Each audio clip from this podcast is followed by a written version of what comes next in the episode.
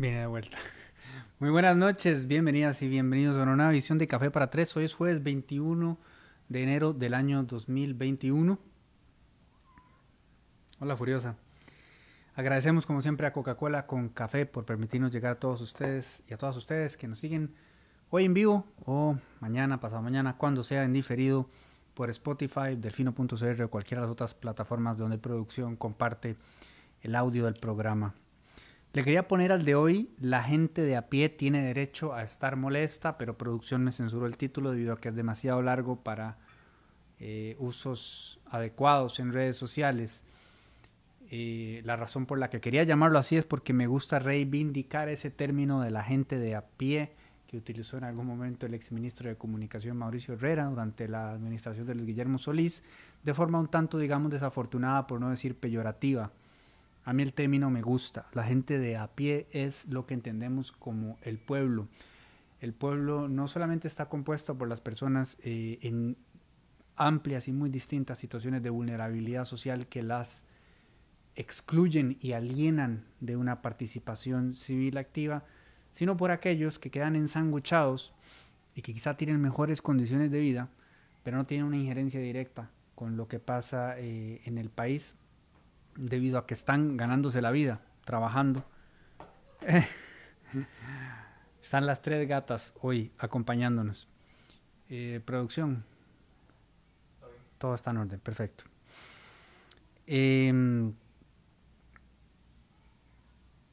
la gente está molesta, tiene el derecho a estarlo. Yo el, el, programa de hoy no lo planteo como un incentivo a indignarse más, Nada más una invitación a estar informados, a entender la importancia de estar informados y por supuesto la importancia de hacer algo con esa información. Los reportes de esta semana han sido sumamente complicados. Usualmente, ustedes saben que son de martes a viernes. Quizá de los cuatro semanales hay uno donde hay un tema que esté ligado a corrupción. Ese podría ser el promedio. Eh, en términos generales casi siempre se trata de un repaso de los principales aconteceres noticiosos del día en lo que respecte a política, sociedad y economía. Y no siempre tienen que ser malas noticias, ¿verdad? Idealmente, no siempre deberían de serlo. Sin embargo, esta semana ha sido difícil, complicado, porque más bien no han alcanzado los reportes para todos eh, los lodazales que han ido surgiendo.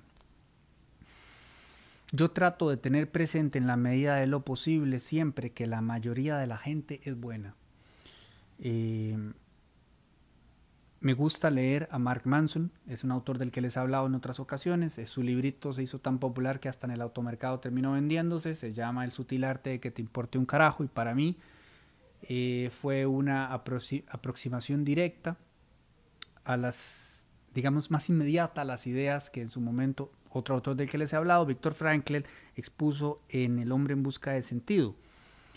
Manson, como he aludido en otras ocasiones, básicamente lo que busca es hacerlo accesible y masivo, ese conocimiento, em, pero más allá de lo que presenta en la obra en particular, que está muy orientada, digamos, a tomar uno control de sus decisiones y a ser responsable por lo que, eh, por la vida que decide llevar, él tiene otras obras, mantiene un, un newsletter semanal al que estoy suscrito, en el que trata de hacer un bonito balance entre hechos, datos y ciencia eh, y reflexiones. El de esta semana precisamente apuntaba a eso, a recordar que la mayoría de la gente es buena y a recordar que no tenemos que dejarnos llevar por el sesgo de negatividad.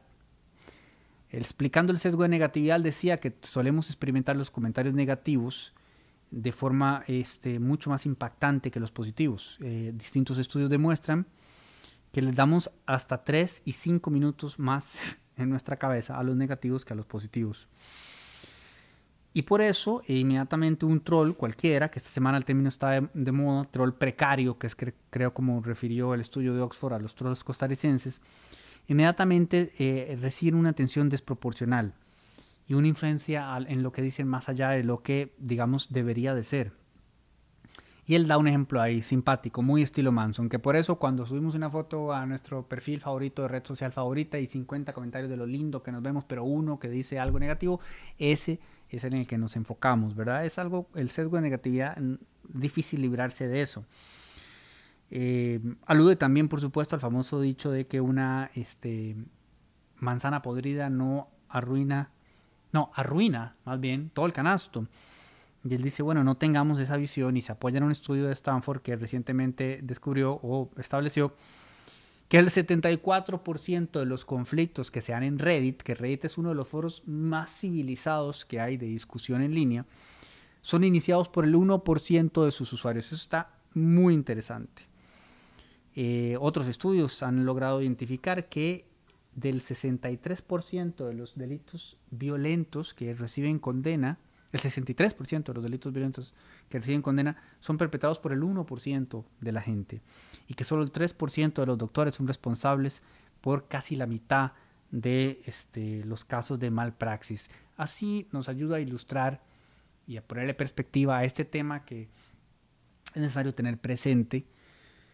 No toda la gente es mala. Resulta y sucede que la mayoría de la gente que hay que cubrir y de las obras y de los actos que hay que cubrir en noticias, pues van ligados a em, un actuar no necesariamente feliz, eso tiende a ser lo más noticioso, pero eso no debe hacernos perder la perspectiva. Entonces, esta reflexión inicial es un poco para lo que pretendo con hoy, no es, no es indignarlos más de lo que ya lo están, sino hacerles ver, compartir, entender que tenemos derecho a estar enojados, que deberíamos estar enojados eh, y que por eso tenemos la responsabilidad de estar informados y de que esa información se convierta en conocimiento, que a la vez se convierta en acción allá donde mejor lo estimemos y de acuerdo a nuestras capacidades y posibilidades. Algunas personas se limitará el ejercicio del voto, bueno, suficiente, siempre y cuando sea lo más informado posible. La Asamblea Legislativa del siguiente periodo va a ser determinante. Bueno, ¿a quién le vamos a dar ese voto y, y por qué? Meditémoslo tanto como sea posible. Un ejercicio que hago también para recordar este, ponerle perspectiva a, este tema de la bondad y maldad de la gente, ¿verdad? Que además es muy relativo y tiene muchísimos grises y ninguno de nosotros escapa eh, de esos grises y de esa oscuridad. Todo está en el balance que le damos y qué lado este, elegimos. Lo ha explicado muy bien Star Wars y lo ha explicado muy bien Miyazaki en muchas de sus películas. Es que eh, veo el programa de YouTube que se llama That Chapter. Lo veo desde hace apenas seis o siete días que entré a Twitter y me topé con un hilo interesantísimo acerca de un documental pronto a salir en Netflix en unos 15 días que se llama Crime Scene, The Vanishing at the Cecil Hotel. Escena de crimen, eh, la vanishing más que desaparecer es como difuminarse, como, ¿verdad? De un solo. Este, en el Hotel Cecil, eso me parece que es en Los Ángeles. Eh, el hilo estaba muy interesante, me atrapó y, incluía el video de la muchacha que desapareció, un video de ella subiendo al ascensor y tiene un patrón muy errático de comportamiento y, seguí la historia y era tan impresionante que entendí de inmediato por qué Netflix iba a sacar el documental y también entendí de inmediato que yo no iba a esperar tres semanas a que Netflix presentara el documental de además cinco episodios porque les encanta hacerlo larguísimo para entender qué había pasado con esa muchacha. Por lo, por lo tanto fui a Wikipedia y terminé en YouTube en este eh, programa en este canal que se llama The Chapter y lo he estado viendo desde entonces. The Chapter se dedica a casos este, horribles. No, este en particular es una desaparición, que en realidad no les... Que espanto hablar de spoiler cuando es algo de una historia real, ¿verdad? No les voy a decir qué fue lo que pasó por si quieren ver en la serie Netflix, porque realmente es un caso, ¿verdad? Eh, incomprensible. Eh, pero en realidad The Chapter se dedica a escenarios distintos a este, donde ha habido un uso de violencia por parte de alguna mente perversa. Lo he estado viendo y eso me ayuda a recordar que esa gente es tan excepcional que es una minoría este, inmensa. Eso no tuvo ningún sentido. Eh, es el error del sistema, ese tipo de comportamiento. La inmensa mayoría de la gente es todo lo contrario. No pierdan eso de vista, porque si no es una invitación al desaliento estar informándose. Y a mí me toca pedirles que estén informados. Entiendo a la gente que no quiere estarlo, lo entiendo de corazón, porque puede ser abrumador y porque puede en efecto invitar al desaliento. Pero si lo mantenemos en perspectiva, más bien puede invitar al cambio, que es lo que desde este proyecto quisiéramos incentivar. Así que ojo con el ruido, ojo con el ruido, y recuerden la máxima absoluta del Dr. House. Todo el mundo miente. Dice eh, es una verdad básica de la condición humana que todo el mundo miente. La única variable es con respecto a qué. Yo les acabo de mentir diciéndoles que veo el programa de That Chapter este, para recordarme que el balance de la gente buena, y en realidad también lo veo porque me genera morbo, porque no puedo creer esas historias, porque lo que sea. ¿Vale? La variable es en torno a qué mentimos. Y ahí yo creo que hay un determinante de qué está hecha la gente. Y en las historias que hoy me toca repasar, va a generar mucha frustración ponerse a pensar de qué están hechas estas personas que abusan de los recursos del pueblo. Suena populista decirlo, por definición, pero es el dinero de la gente. Y nunca pasa nada, que es un punto reiterativo en este espacio. Les recuerdo lo de House porque es, es imperativo que tengamos presente que siempre nos están tratando de vender la moto. ¿eh? Hay que cuestionarlo todo, dudar de todo, desconfiar de todo. Trust no one, Mr. Mulder, y eso me incluye a mí. Cuestionenme a mí, duden de lo que yo les digo, tengan presente que yo como tanto yo como cualquier otra persona puede estar tratando de acomodar los elementos de acuerdo a lo que le interesa. Entonces esto sucede con frecuencia en los medios de comunicación y con frecuencia más amplia todavía en quienes ostentan posiciones de poder, puestos políticos. Entonces, es muy bonita la retórica aquella de eh, fake news de los medios. Este, nosotros venimos eh, acá a aclarar esto. Esto está tergiversado. Lo vi dos veces esta semana. Dos veces. Una de ellas hoy, en un caso que ya voy a pasar a abordar, y otra con el Ministerio de Justicia en un caso insólito que también les comentaré este, en, breve.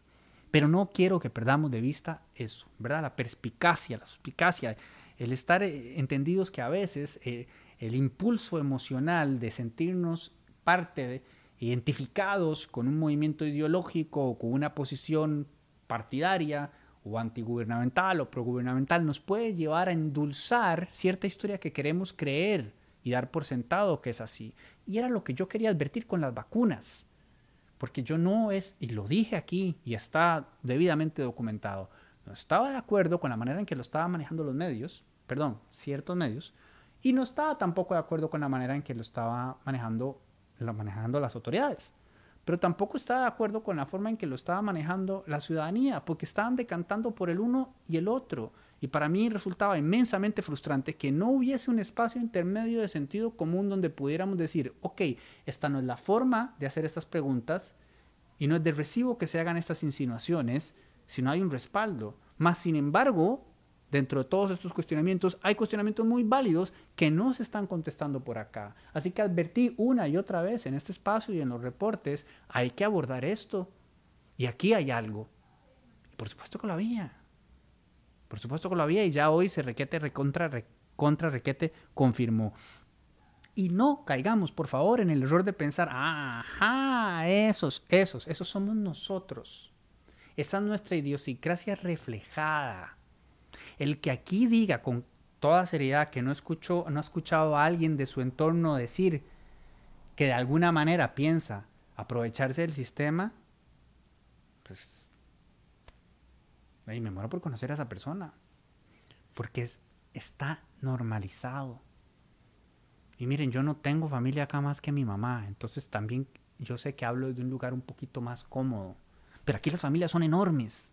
Entonces es más difícil hablar de esto, es más difícil porque siempre hay alguien que conoce a alguien, que conoce a alguien, que conoce a alguien, que conoce a alguien, que está haciendo algo que no debería hacer, como por ejemplo viendo cómo acomoda una vacunita para alguien que no debería estar todavía vacunado, sino ahora, más adelante, cuando ya hayan más y esté más enredado el asunto. Pero ni siquiera se esperaron a que se enredara el asunto para ver cómo ya lo enredaban de entrada. Y es inmensamente frustrante porque nos refleja a nosotros como sociedad. Esto es lo que somos. Premiamos al vivazo, al oportunista. Una y otra vez. Creemos que eso es algo digno de reconocer y aplaudir. Y tenemos un, un menosprecio incomprensible por la verdad. Nos basta con que nos digan algo, lo que sea, para creérnoslo, si nos funciona en nuestra narrativa. Entonces abierta y sencillamente la gente va y miente y dice lo que sea y aquello viaja, ya se sabe, seis veces más rápido que la verdad y veinte veces más lejos. Y ya, ya estuvo, el daño está hecho y no sea, nunca hay responsabilidades. Especialmente con aquello que queda en el plano de las sombras, ¿verdad? Que se dijo, no se sabe si es cierto o no, pero se dijo, ah. Esto nos retrata y tendríamos que hacernos una invitación como sociedad para reflexionar al respecto, porque no se trata de los administrativos del Hospital de Liberia, ellos son nosotros. ¿Ah? Los diputados y las diputadas, nosotros. Estamos ahí representados. La reflexión tiene que ser colectiva y pasa por un lugar de valores y educación y por supuesto de justicia también. Y si no hay una sensación de justicia, como se va a poder evidenciar con los casos que les comparto hoy, se genera entonces una sensación de impunidad. Eso genera frustración en la gente, enojo, descontento. Es una historia que ya se conoce y ya se sabe dónde termina. Y además, en los que nunca reciben castigo,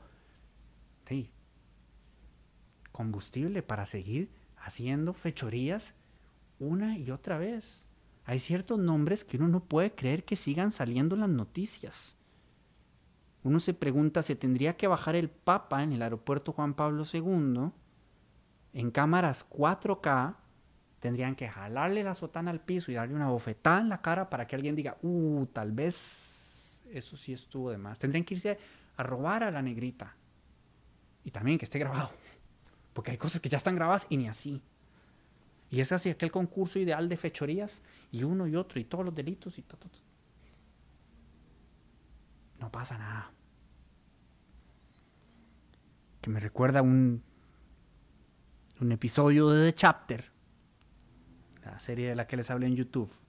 La policía de Mississauga, Toronto, Canadá.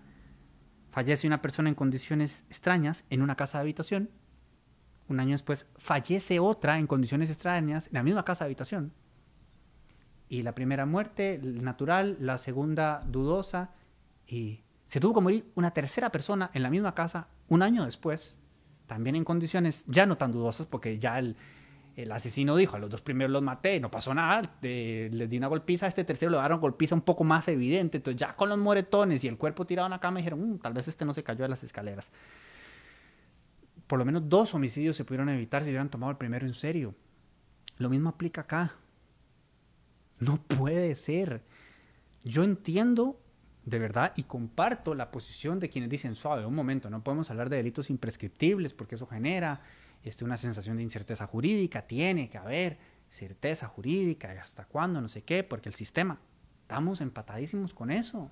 Pero entonces tengamos una discusión seria acerca de cuál debería ser el verdadero plazo de prescripción de los delitos de corrupción en este país, porque nunca pasa nada, nunca pasa nada, nunca pasa nada. No sucede nada. Entonces, claro, este tema hay que hablarlo. Porque resulta que imagínense, cuando sí va a suceder algo, resulta y sucede que ya prescribió, porque aquella investigación, ojalá, si la lideró algún fiscal general de aquellos cuestionables, se tardó toda la vida. Esta semana los diputados tuvieron una oportunidad de abordar este importantísimo tema de la corrupción, del cual desde ya estoy cansado de que va a ser pionero en las próximas campañas electorales. A todos y a todas nos van a decir que este partido sí viene a combatir la corrupción. Va a ser un temazo, pero ahora, cuando podrían hacer algo al respecto, por ejemplo, justificar su voto esta semana de la mayoría de diputados que votaron por no darle un segundo aire al proyecto que proponía, ya les digo, no prescribir los delitos de corrupción, ni uno solo de ellos justificó su voto para traérselo abajo. Ni uno. Pues para eso está el espacio. Explica, por lo menos queremos escuchar el razonamiento detrás de tu voto. Nada, nada, no pasa nada.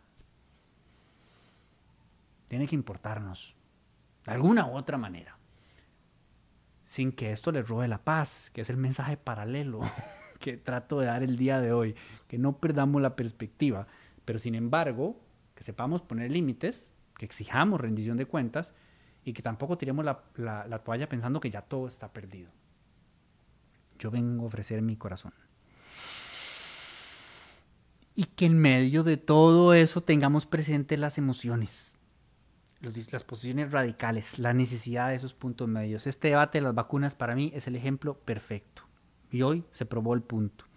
Pero entonces sí, esta semana, yo no les voy a repetir hoy los, este, los reportes, no tiene sentido. Asumiría esperaría que ya los hayan leído o escuchado y no aburriré a quienes ya los leyeron o escucharon reiterándolos, pero sí vamos a puntualizar sobre algunos de los casos que se abordaron a lo largo de esta semana. Las estafas telefónicas desde los centros de atención institucional, mejor conocidos como prisiones. Tema de toda la vida, siguen pasando. La gente se pasa como el gran chiste por WhatsApp, el video de aquellos que hacían llamadas y que estaban fumando... Eh, marihuana y qué sé yo, eh, ¿verdad? Eso suena como si yo fuera un señor ahí juzgando a la gente que fuma marihuana, pero digamos que quizás no es el escenario ideal estar consumiendo marihuana dentro de la prisión. Eh, la gente se lo pasa como con mucha gracia, ¿no? Años, de años, de años, de años, todo el mundo sabe que esto pasa y no sucede nada y todo el mundo sabe que tiene que haber este gato casero y resulta que viene los gotes y dice, mm, sí, sí, sí, sí, sí, parece que tal vez sí, dos altísimos funcionarios acá en la reforma podrían estar involucrados. Vamos a ir con la fiscalía, les vamos a entrar a las oficinas, vamos a agarrar todo, todo lo agarran, ¿verdad? Se lo llevan y ahí se quedan en el limbo, se llevan los celulares, está, entonces, bueno, este, estos funcionarios, obviamente, entonces hay que mandarlos a vacaciones, ¿verdad? Y después hay que ver, bueno, qué hacemos con esta persona, esa investigación como seria, pero debido proceso y de traslado, traslado, sí, pa. Entonces Roy saca una nota y dice, esta funcionaria que estaba en este puesto fue trasladada a este otro puesto que en realidad viene siendo un este, ascenso. Y sale el Ministerio de Justicia a poner fake news y falso y no sé cuánto y en honor a la verdad, ese traslado no es este, definitivo, es temporal. Y alguien en, los comentarios de Facebook se puso la flor en ojal diciéndoles, bueno, ok, no era banana, era banano.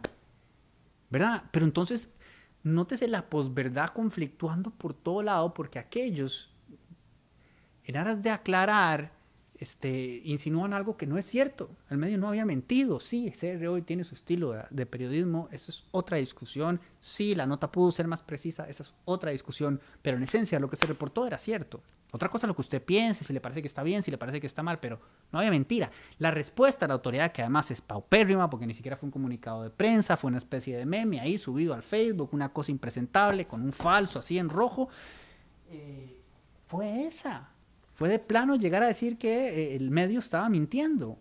O sea, también vendiendo mentiras. También vendiendo una narrativa que le funciona a la institucionalidad o al ejecutivo o a quien usted quiere, que es completamente irresponsable. Y sobre todo, si usted va a decir que alguien está mintiendo, por lo menos compruébelo. Cosa que clara y evidentemente eh, no, no, hicieron, porque además no era el caso. Bueno, ese era, un, ese era uno, ¿ah? el tema de, de, las estafas, este, de los centros de atención institucional.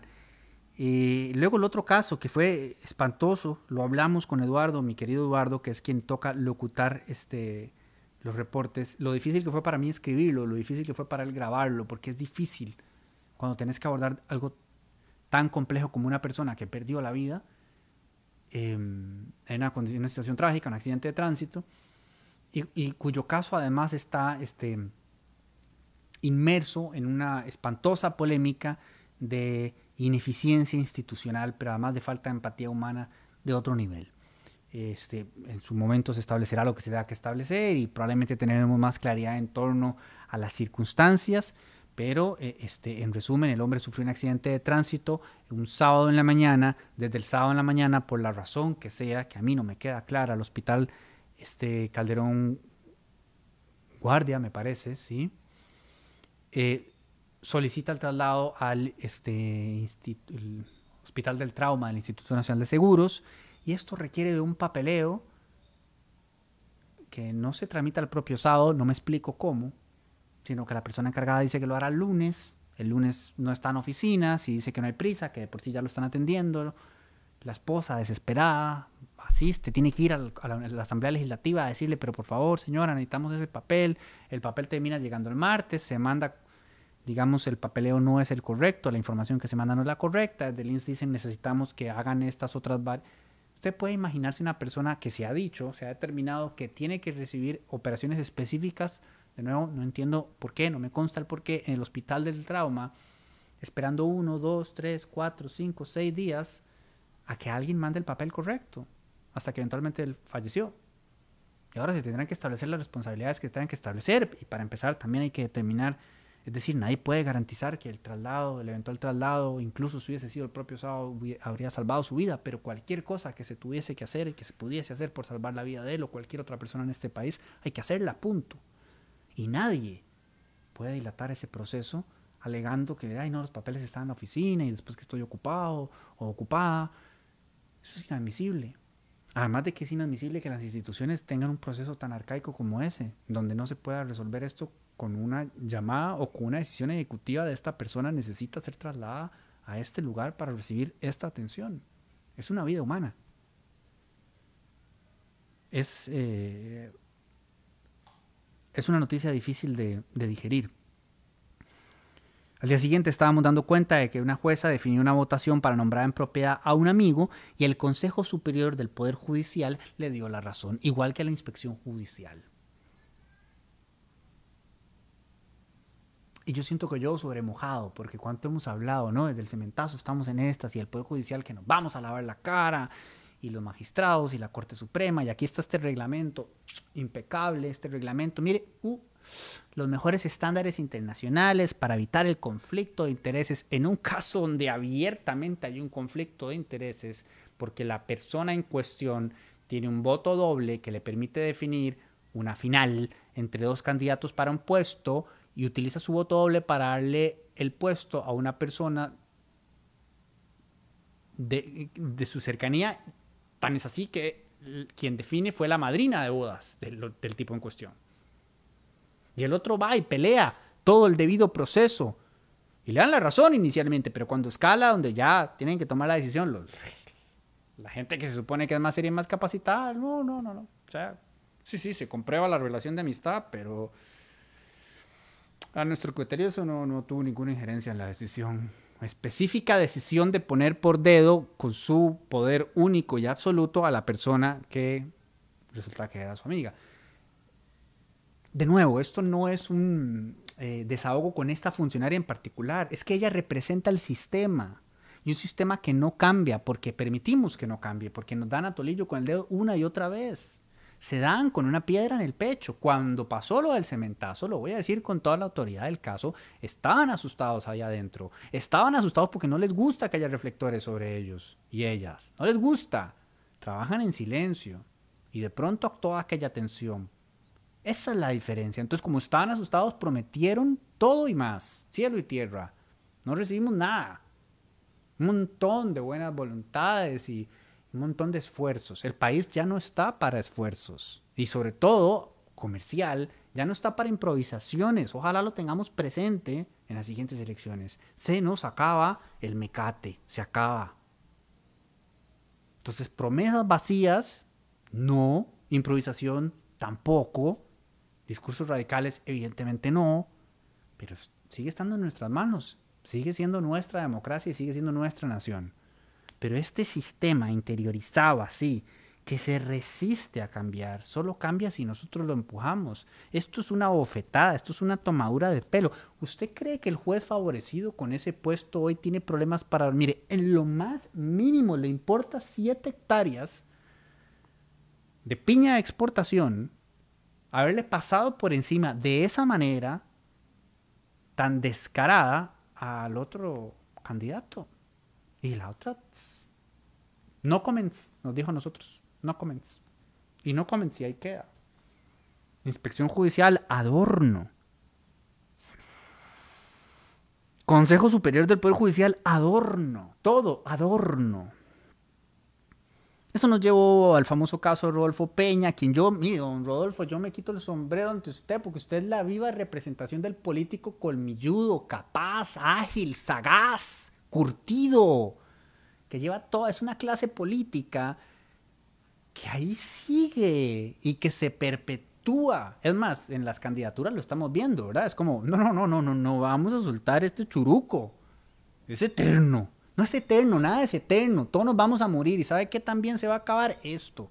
Pero hasta que hagamos algo al respecto. ¿Y qué es esto? Un funcionario que pide un puesto en la Asamblea Legislativa y muéstrenme, por favor, el este, el pliego de proyectos de ley que ha impulsado y todo su trabajo a nivel legislativo, porque no lo veo, pero lo que sí ha logrado con gran astucia, y eso es un mérito y yo se lo reconozco, es elegirse en la comisión de nombramientos un año sí, otro año también, otro año también y seguro el otro final también. Nadie hace nada. Y defender los intereses de la unidad social cristiana, hablemos con toda la transparencia y claridad del caso, que ni siquiera esto es algo contra un partido, es que cada partido son clubes de amigos, son clubes de amigos, ¿ok? Liberación, unidad, eh, PAC, llámenlo como quiera llamarlo, eh, lo mismo, ¿ok? Entonces, ese club de amigos resuelve cómo ir colocando funcionarios en puestos y todos nosotros nos la sudamos pensando hay un proceso lindísimo que está determinado en la constitución política para garantizar y blindar y la independencia de poderes y ta, por favor, una tomadura de pelos legendaria de toda la vida. Entonces, en este caso, él no hizo nada que lo haga a él diferente. Es más listo que muchos otros más ciertamente más listo que Liberación Nacional, porque hablemos con toda claridad, en este caso Liberación Nacional se la bailaron. El PAC ahí no tiene nivel en el entierro porque no, no existe. El PAC es, o sea, en la Comisión de Armamentos es, hola, yo creo que tienen ahí como uno, no sé si es Kike el que está ahí como de, eh, hola. No, nosotros toman las decisiones y negocian con los que hay que negociar para tomar las decisiones. Y en este caso, Liberación se durmió en los laureles y cuando se dio cuenta ya le metieron, metieron un gol y medio. Y el otro con una astucia insólita, nunca antes vista. O sea, no, no, hay un error de forma. Vamos a repetir las notas. Ok, pausa. Ok, todo el mundo, todas las notas que le pusieron a todos los candidatos, que de todas maneras es un circo que nos inventamos. Pero bueno, ese circo que nos inventamos, tráiganselo abajo. Vamos a poner las notas de nuevo y aquella que le pusiste 80, ponerle 40, pa, pa, pa. Y a este amigo que queremos poner nosotros, eh, me le suben la nota porque voy a decirles algo que les va a dar mucha risa. ¿Ok? Ponele que hay ocho candidaturas. Ponele que esa comisión de nombramientos dedica semanas a estudiar currículums y hacer notas y a poner calificaciones y hacemos todo aquello, ¿verdad? Todo aquel teatro para nominar a tres. ¿Ok? Se supone que los tres más capacitados para este puesto tan importante, que en este caso sería el subcontralor general de la República. Nada menos. Ok. Eh, ponerle que todo esto es muy importante. No, no, no lo es. Esos tres que se nominan y que luego pasan al plenario para que el plenario vote, sí suele, suele tomar en cuenta lo que dice la Comisión de Nombramientos. Pero si el plenario quiere, no solo no elige ninguno de esos tres, sino que conversa en el cafetín, se saca al, al mejor modo el sombrero loco cualquier nombre y lo eligen en el acto. Y si no me equivoco, los dos anteriores eh, salieron así. O sea, ni siquiera estaban participando. Entonces todo esto es una farsa, ¿no? Pero una farsa que pretendemos que no lo es, para sentir que la institucionalidad funciona y que los pesos y los contrapesos y... Entonces, de todas maneras, este esfuerzo épico que este hombre hace y que yo le reconozco, porque de nuevo, curtido, buen colmillo, te vende lo que sea.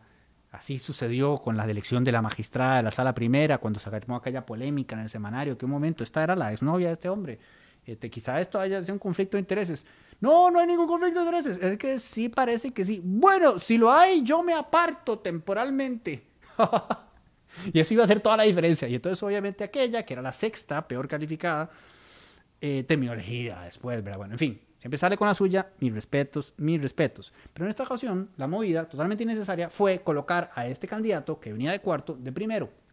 Después de aquella cosa de, epa, hay un error de forma, vamos a votar de nuevo, me califican todo el mundo. O sea, la misma nota que acabas de darle a una persona, se la cambiaste significativamente después de tener una reunión donde, por supuesto, y ahí está, o sea, las votaciones, es que no sé cómo parar porque siguen siguen saliendo cosas. Las votaciones no deberían ser secretas, son secretas, entonces no sabemos quiénes son los que cambiaron las notas, pero hoy como son solo siete, creo, seis, no sé, uno habla, otro habla, ellos saben, saben, a lo interno saben. Entonces uno de Liberación dijo, como Liberación no tuvo nada que ver con esto, me consta que el Mal Pack tampoco, de por sí está solo, eh, no tiene vela en el entierro.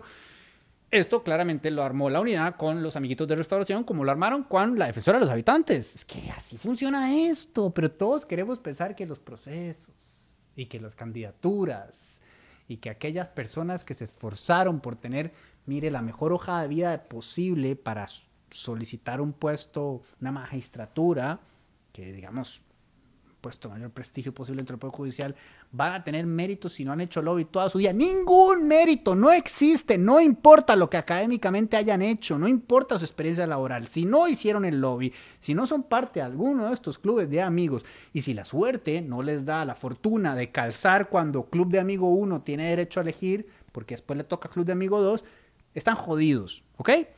Bueno, en este caso eh, se supo entonces, por supuesto, con quién se habló para que se hicieran los cambios que tenía y sin ningún asco le cambiaron la nota. O sea, es como que usted en la universidad le agarren el examen, se lo quiten, después de habérselo entregado le han dicho, no, no, no, la verdad es que tomen 40. Bueno, eso es. Y a vista y paciencia de todo el mundo. Dicho lo cual, yo tengo la expectativa de que este señor sea un excelente funcionario, espero que lo sea. Espero que lo sea, de corazón espero que lo sea, porque necesitamos gente buena en la Contraloría. Pero de que fue elegido así, así fue elegido. Ahora, esto no es contra él ni contra Peña. Ese es el sistema. Ambos solo lo representan. Así funciona. Está en las nuevas generaciones, que ya son las que vienen detrás de uno, cambiar eso, de alguna manera, que se puede y se debe, claramente. Porque en serio, la gente capacitada y honrada y capaz y preparada sale huyendo. Sale huyendo porque no quiere saber nada de esto, no quiere participar de este circo. Vacíos en los espacios de poder que entonces son tomados por los mismos de siempre o por los oportunistas de turno, ¿verdad? Porque siempre surge alguno que dice, un momento, aquí hay una oportunidad. ¿Qué tal si aprovecho todo este descontento y digo que este país lo que necesita es un presidente con temor de Dios? Eso le va a gustar a la gente. Y se arma una carrera política. Eso pasa, pasó. Luego el caso de las tobilleras, no los voy a aburrir con eso porque es de sentarse a llorar, 6 millones de dólares, adjudicación a la famosa empresa Servicios Públicos de Heredia, hace años la Contraloría es como, mae, son toque, ¿qué es lo que está pasando con la empresa de Servicios Públicos de Heredia que le están dando todo? Capaz que si traemos de vuelta los teléfonos públicos, se los dan a ellos también, para que los pongan, y van a vendernos de que es una buena idea y el país va y los va a pagar. Eh, nada, nada pasa, nada importa.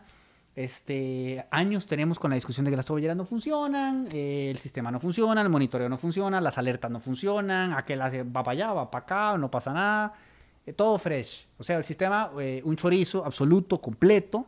Y encima sale en diciembre pasado que era ahí un compadre hablado entre nada menos y nada más que Víctor Hugo Víquez y Celso Gamboa, o por lo menos eso es lo que estima el OIJ, ¿verdad? Que abrió una investigación y le, puso, le pidió a la Fiscalía de Probidad y este, anticorrupción que, que investiga al respecto. Por eso yo ponía en el reporte, probablemente por ahí del año 2097 tendremos, tendremos este, una desestimación, porque eso ni siquiera llega a acusación, si es que algo pasa. Eh, pero bueno, eso es lo que... acuérdense que, que, que, aquello fue épico. Víctor Hugo Víquez le allanaron la casa por el cementazo, caso del cual ya, bueno, que en paz descanse, porque en ese momento todo iba con mucha fuerza, Estamos hablando del 2017, yo no tenía ni barba seguro.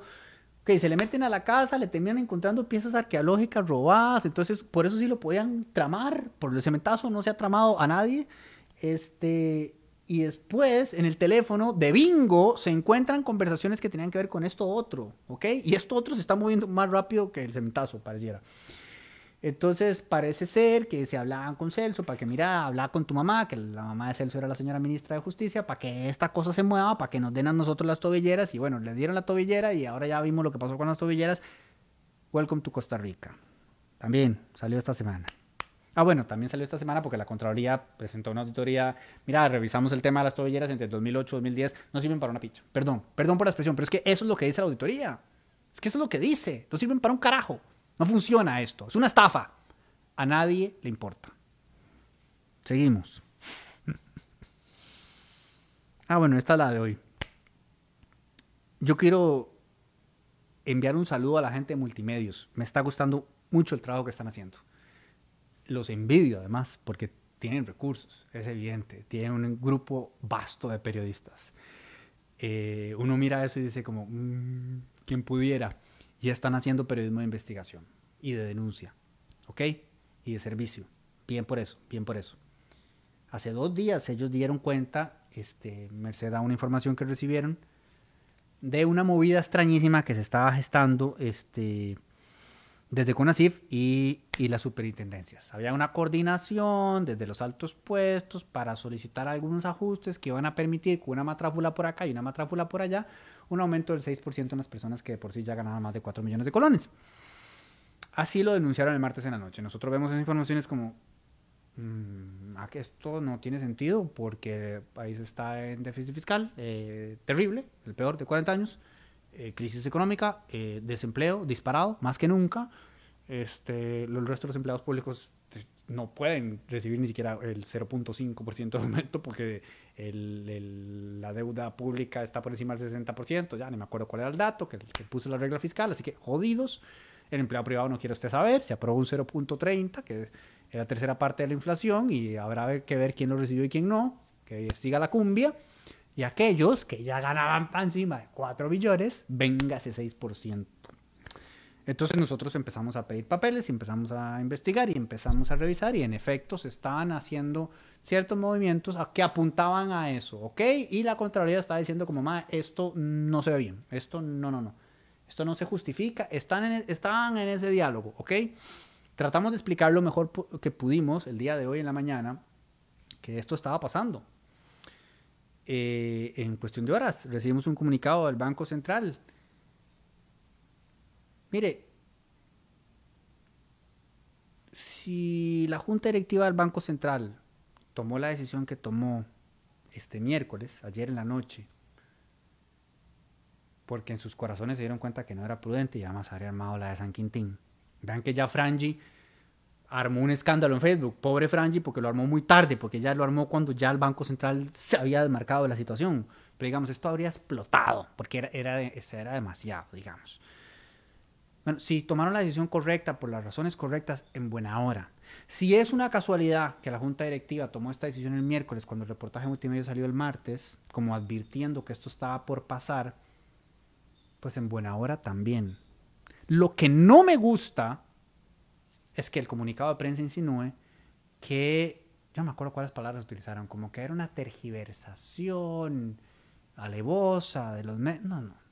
A mí no me van a ver la cara de imbécil, nadie. Ni el Banco Central, ni el Ministerio de Justicia, ni nadie. Todos tenemos que tratarnos con un mínimo de respeto y con un mínimo de sentido común. Y la respuesta ante una denuncia que está fundamentada en papeles y que está diciendo con claridad, esto se está fraguando en estas condiciones y circunstancias y podría pasar, no ha pasado, pero se están tomando medidas claras y sincronizadas entre diferentes entidades a tales efectos. No, eso no se desestima diciendo que es fake news. ¿Ok? Nos tenemos que tratar con un mínimo de respeto, con un mínimo de decencia. Y si vamos a insinuar que alguien está haciendo lo que no está haciendo, lo vamos a justificar. Pero eso yo creo que está por encima de un comunicado que viene de una de las entidades que todos más respetamos. ¿Estamos claros en eso? Qué dicha. Y qué dicha también que la Junta Directiva tomó la decisión correcta. Porque lo contrario habría sido indecente e inaceptable. Por más que todas esas personas estén capacitadísimas y sean excepcionales, que seguramente lo son. Las circunstancias llaman a otro tipo de prudencia, a otro tipo de sentido común y a otro tipo, final, a final de cuentas, a otro tipo de respeto por la gente. Ok. Llevo más de media hora. Ay. ya voy a terminar. Y esto parece que es un desahogo, pero no lo es. Yo estoy en paz. Pero digo, yo estoy en paz. Lo que sí voy a hacer muy claro es esto. Y no, y no es indirectamente, no es con el Banco Central, es en general. O sea, ya yo pasé por donde asustan hace tres añitos. Eh, a mí no se me inquieta fácil. Vamos a seguir, mientras haya internet y haya recursos para seguir haciendo lo que hacemos, lo vamos a seguir haciendo. Incomoda a quien incomode. Porque gracias al creador no le demos nada a nadie. Entonces, reglas claras, chocolates, peso, punto y aparte. Nada de insinuar que está pasando lo que no está pasando. Tenemos larga documentación que sustenta que nosotros no nos prestamos para la pelotudez. No andamos tergiversando, no andamos insinuando, eh, no andamos sospechando sin tener documentación que respalde lo que decimos.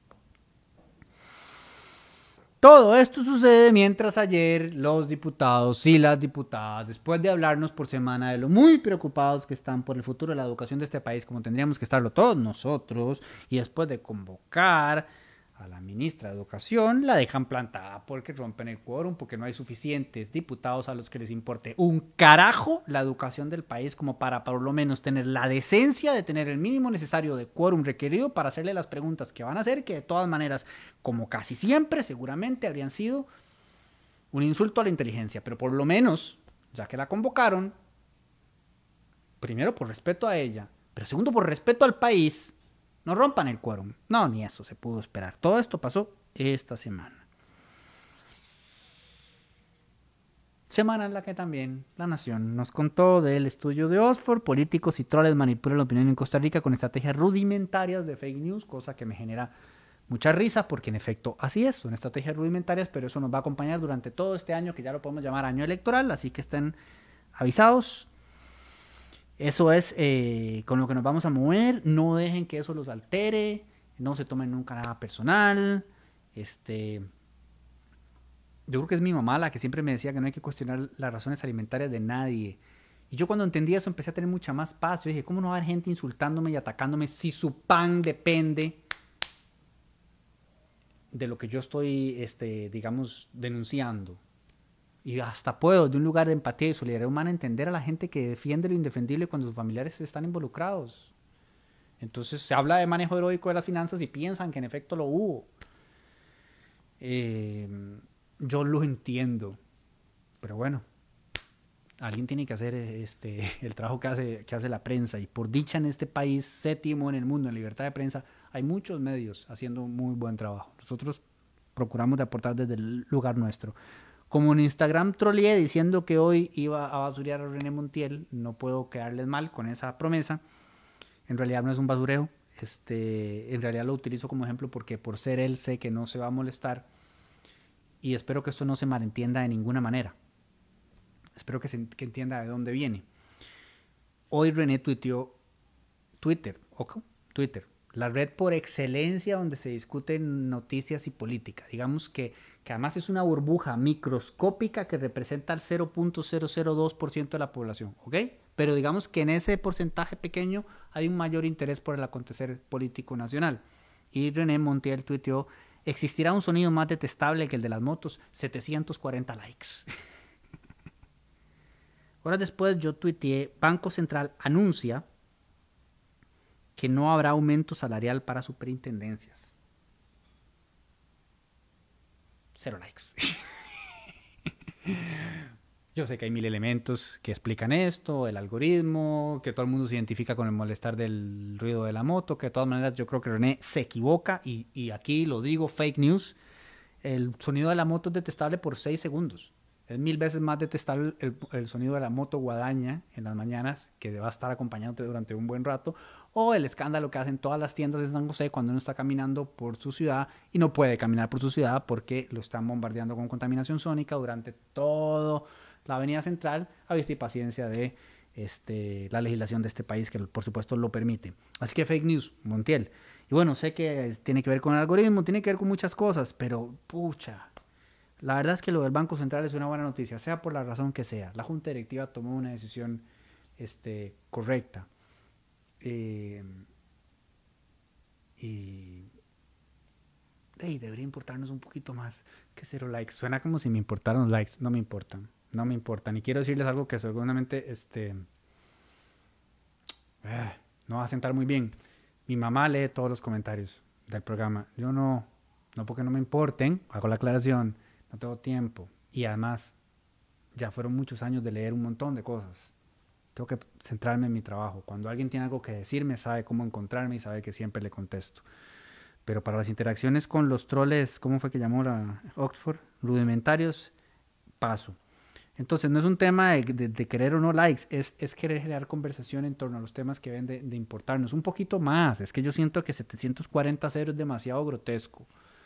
15 likes y un poquito de discusión al respecto. Y en todo caso, reconocer al Banco Central que por la razón que sea hizo lo correcto. ¿Ok? Yo ya les dejo a ustedes concluir por ustedes mismos qué los llevó a hacer lo que los hizo y todo bien con eso. La resolución final es feliz para el país, especialmente en el momento en el que estamos. Gracias a todas y a todos por la paciencia, por acompañarnos todos los jueves a las 8 de la noche en Café para Tres. Gracias a Coca-Cola con Café por permitirnos tener este espacio. Nos vemos mañana y nos vemos el jueves que viene. Que estén muy bien. Por favor, por favor, por favor, recuerden, todo esto es importante. Podemos hacer una diferencia. Debemos involucrarnos en la medida de lo posible. No se le puede exigir a nadie más de lo que puede eh, hacer en sus propias circunstancias. Sí, sí, tiene que interesarnos, tiene que importarnos, tenemos que participar hasta donde podamos, pero no dejen que les amargue la vida, ¿ok? La vida es maravillosa, estar vivo es un inmenso privilegio, tenemos muchísimo por qué agradecer todo el tiempo, ciertamente yo hoy agradezco a cada una y a cada uno de ustedes por haberme dedicado este ratito. Que estén muy bien, buenas noches.